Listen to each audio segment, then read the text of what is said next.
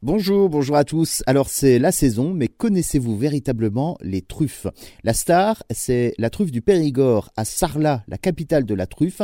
La saison s'étale entre janvier et fin février.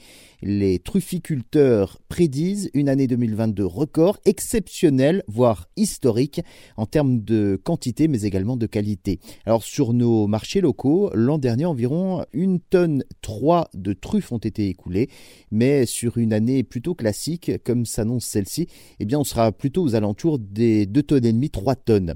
Les trufficulteurs travaillent souvent avec des chiens redifleurs. L'odorat d'un chien est 600 fois euh, développé que celui de l'homme. La truffe se trouve entre 30 à 40 cm de profondeur. Le métier de trufficulteur n'est pas rentable, hein, il faut quand même le savoir, et que 80% des producteurs sont des retraités.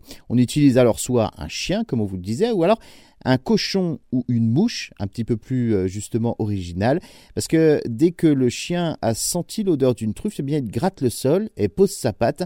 Là, ça veut dire qu'il faut donc aller gratter en dessous et que 9 fois sur 10, il y a donc effectivement une truffe.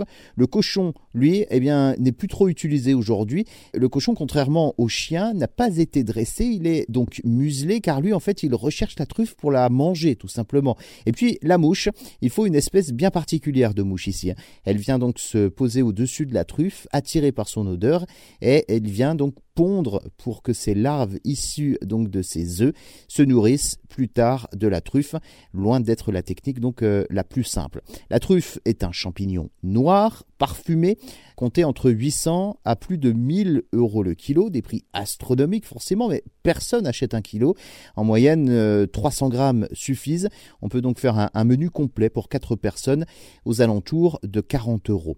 La truffe fraîche se marie donc très bien avec euh, des omelettes, des pâtes ou encore du foie gras, mais on la trouve dans tous ses états, en pâté, en caviar, également donc euh, dans du brie, euh, en apéritif avec de la crème d'artichaut et même en galette. Je vous souhaite un bon appétit.